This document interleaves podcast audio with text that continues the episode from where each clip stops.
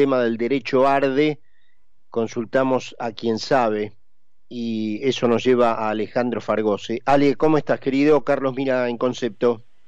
¿Qué tal, Carlos? Gracias por el elogio. No, sabés que está merecido y que es mínimo al lado de la verdad. Eh, contame, por favor, eh, eh, o aclararle, por favor, a nuestra audiencia el, cuál fue el intento real de la señora Kirchner con lo que ha hecho hoy a través de sus abogados, en qué consiste eh, o cuándo está en peligro la imparcialidad en un juicio y por qué en este caso lo que ella pretende hacer pasar por el principio de la imparcialidad en peligro justamente no ocurre. El objetivo de ella, para variar, como no tiene defensas frente a todo lo que se está aprobando o se ha aprobado en el juicio, ¿qué hace? Cuestiona al juez.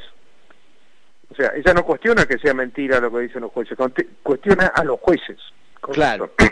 Entonces, eso por un lado. Y por el otro lado, nunca nos olvidemos que esta mujer le habla a su 25%. ¿Por qué? Porque la tesis que tiene Cristina es que ella puede hacer absolutamente lo que se le da la gana porque tiene poder político. Esto no es la primera que lo dice. ¿eh? Cicerón decía lo decía también clarito, el que domina la calle domina la ley y por eso eh, los esfuerzos del kirchnerismo siempre son por tenernos asustados a todos. Con ellos nadie se puede meter, el que se toca con Cristina le pierde, o sea, ellos lo que quieren es meter miedo. Y claro, el miedo se va agotando. Eso por un lado, esa es la estrategia de fondo. ¿Qué es lo que eh, tratan de aprovechar? Tratan de aprovechar que no hay 45 millones de abogados. Exacto. Hay 200 mil. Entonces, la gente puede creer que los jueces y los fiscales y las partes y los abogados no se conocen entre sí, no tienen que ser amigos ni nada. Bueno, eso no es así. Como pasa en una fábrica, como pasa en un estudio de arquitectos, en un hospital o en lo que fuere, cada uno en sus profesiones termina haciéndose amigo, enemigo, marido, mujer, socio de la gente que conoce de chico. ¿Quiénes son? Los otros tipos que estaban con uno. ¿Quiénes estaban con el juez cuando estudiaba, con el fiscal cuando estudiaba o cuando trabaja? otros abogados, jueces y fiscales. Por eso la ley es muy clara cuando dice que la recusación o la excusación o la inhibición, o sea, el no poder ser juez o fiscal en un juicio, es cuando, tiene distintos casos, pero en el caso de la amistad, cuando uno es amigo íntimo de alguno de los interesados. Y la misma ley dice clarito, ¿quiénes son los interesados? Los interesados son el imputado, el damnificado y eventualmente el responsable civil. O sea, el tema no es qué relación existe entre los abogados con el fiscal, entre el fiscal con el juez, el abogado con el juez, eso es aparte. Y esto lo sabe cualquier abogado con, cinco años de ejercicio, ¿eh? o por lo menos que haya aprobado derecho procesal. ¿Podrías decir, eh, Alejandro, en este caso particular, quiénes son cada uno de esas figuras que enumera el Código Procesal? Los jueces son los, tres miembros del tribunal, el fiscal es Luciani y Morla, los abogados son Beraldi y los otros abogados de cada una de las partes, y los interesados, los interesados, porque estos que nombré hasta ahora son los sujetos del, del sistema judicial, jueces, fiscales, abogados, Exacto, exacto. Por ejemplo, los abogados somos colaboradores del sistema judicial, no somos interesados. Los interesados son Cristina Fernández de Kirchner y el resto de los imputados y nadie más, porque no hay perjudicados directos. Los perjudicados directos somos los 45 millones de habitantes a los que se nos escamotearon 36 mil millones de dólares. Pero digamos, en este caso en concreto, no, no existe un, eh, una víctima directa del hecho, ¿correcto? los Las enemistades o las amistades que dan lugar a que haya una recusación no es si el juez juega al fútbol con el fiscal, que aparte de eso, aparte de eso, eso es, eso es sencillamente una imbecilidad. ¿Por qué es una imbecilidad? Porque, entre otras cosas, cualquiera que haya jugado al fútbol sabe perfectamente que uno juega al fútbol hasta con gente que no conoce. Tal cual, pero hasta, pero acabo de decirlo, Ale, son porque estaban tan preocupados en planear delitos desde que eran jóvenes en los bares de Río Gallegos, que no, no tienen en ese sentido tienen calle para otra cosa, pero no tienen calle en ese sentido, no tienen idea de cómo se organiza un partido de fútbol o un torneo de fútbol amateur, no tienen la más, déjame que diga, la más puta idea.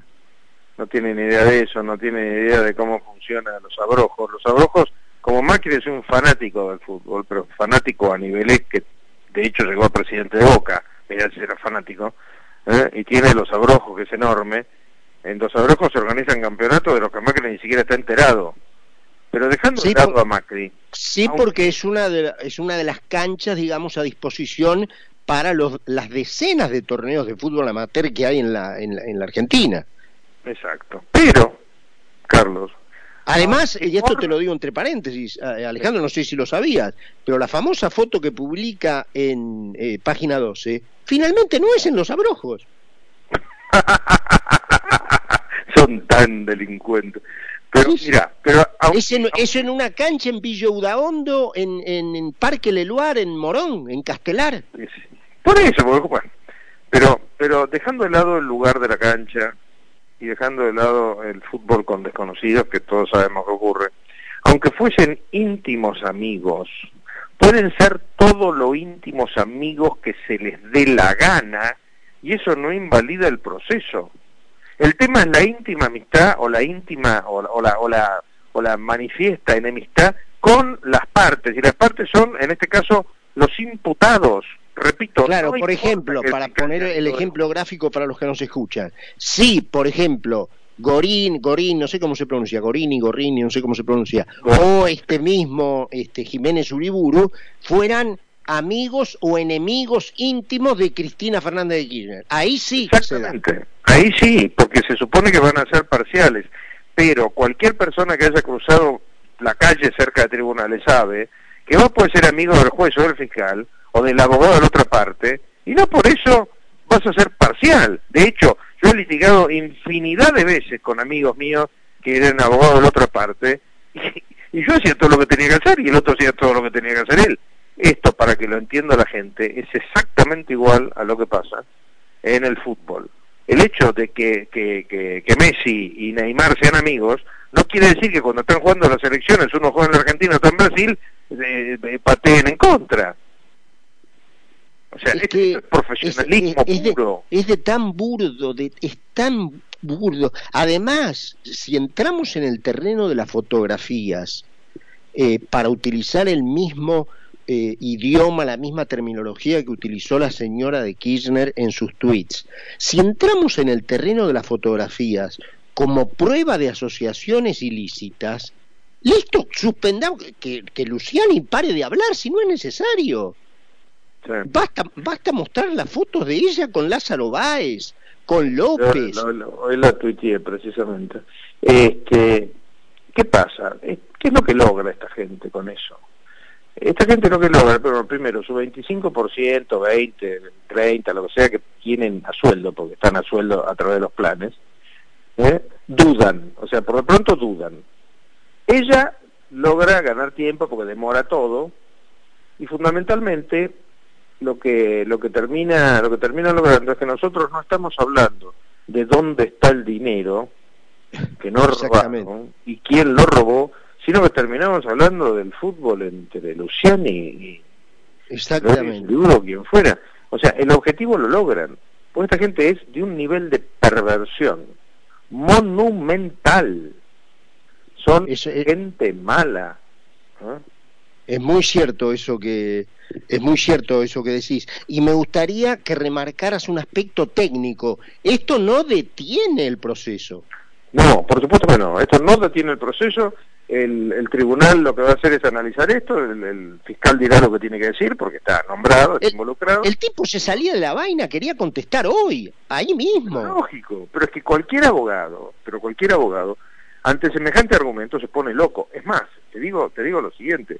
Yo, si fuese miembro del tribunal, sacaría copia del expediente y se lo mandaría al Colegio Público de Abogados para que analice si lo que han hecho los abogados eh, de, Cristina Kirchner y demás, no, no es una violación ética, porque es un tema tan sabido. Es lo mismo que yo, ¿sabés qué es esto? Esto es terraplanismo jurídico. Estos tipos se la pasan haciendo terraplanismo jurídico. Entonces te dicen cosas que son abiertas falsedades, que conoce todo el mundo, pero con el tema de que no se puede cortar el derecho de defensa, nunca terminan pagando los platos que rompen. Tal cual. Sí, sí, y además con esto que muy bien decías vos, que se especula con la entendible y justificada, eh, y no lo digo con, con, en el mal sentido, pero obvio, ignorancia técnica de este, 44 millones 900 mil argentinos. Por eso yo lo comparo con el fútbol, es decir, eh, eh, voy a hablar como un viejo, que es lo que soy. Cuando Gatti se fue de River a Boca, a nadie se le ocurrió pensar que se iba a dejar meter goles por River. O sea, los profesionales somos profesionales. Cuando un médico antica atiende a Cristina Kirchner, no quiere decir que le inyecte un veneno para matarla. ¿Eh? Los profesionales somos profesionales. El juez es un profesional, el fiscal es un profesional, los abogados son profesionales, pueden ser íntimos amigos entre sí, pero cuando están en medio de un juicio, están haciendo cada cual su rol y lo hacen leal y, con, y, rectamente. Pero, pero, pero, yo estoy cansado de... Yo he vivido esas situaciones, no, no estoy hablando porque las teorizo.